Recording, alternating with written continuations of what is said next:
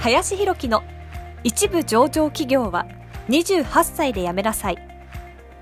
この番組では28歳で一部上場企業を辞め現在教育不動産事業を中心に2社の経営を行う林博樹が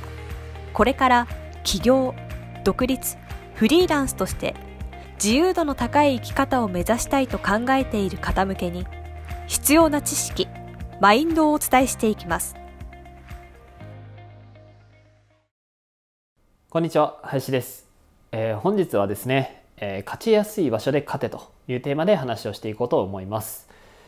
えー、多くの人がですね勝ちやすい場所っていうところをですねあんまり意識していない方が多いかなというふうに思ってまして、まあ、自分がやっぱりやりたいことであったりとか好きなこととか、まあ、そういうことを中心に考えていたりとかするので、えどこが自分が勝ちやすいのかっていう考えっていうのがあんまりねしてないっていう方が多いのかなと。えー、ただですねこの勝ちやすい場所で勝つという感覚っていうのは、えー、僕はですねめちゃくちゃ重要かなというふうに思ってましてどうせだったら自分のね同じ努力1の努力でじゃあ100の成果が出るのか100の努力で100の成果が出るんだとしたら1の努力で100の成果が出た方がやっぱりいいじゃないですか。だけれども多くの人が意外とねそういうことを考えていないからこそかなりね厳しい世界に足をね突っ込んでしまってるからこそなかなか結果が出ないという方が多いかなという印象があります。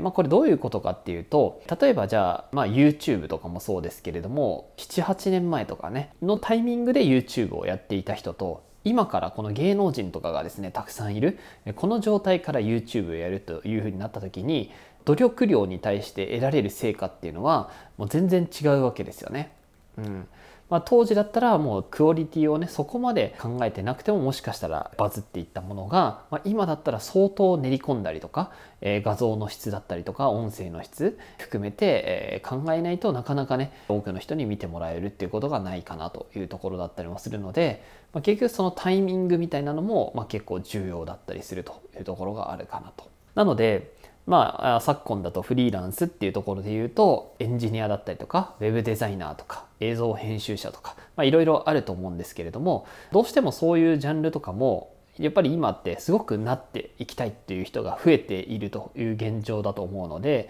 まあ、そうなるとどうなるかっていうとやはりその勝ちやすくはなくなってくるわけですね。たくさんいるってことはなかなか勝ちやすい状況ではなくなってくるので、まあ、激戦区になってくるつまり自分のね同じ努力したとしても得られる結果っていうのが、まあ、そこまで大きくなっていかない可能性が出てくるんですよね。で実際やっぱりうまくいってる人っていうかですねそれなりにやってる人たちってこうそこの穴が何なのかとか自分がね勝ちやすいところっていうのはどういうところなのかっていうのをやっぱりかなり意識してる方が多いなというふうに思ってまして、まあ、どうせ同じ努力するんだったら1の努力で100の成果出る方がいいじゃんっていうふうにね、えー、人たちが結構ね成功してるんじゃないのかなと思います。なので自分がね勝ちやすい場所とか、えー、少ない努力で結果が出る場所っていうのはどこなのか。まあ、こういうことをぜひねこれを見ていただいている方とか特にこれから自分で何かをしていこうというふうに考えている方は絶対にね意識した方がいいんじゃないかなと思います。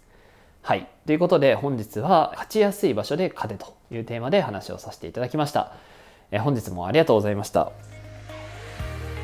本日の番組はいかがでしたでしょうか？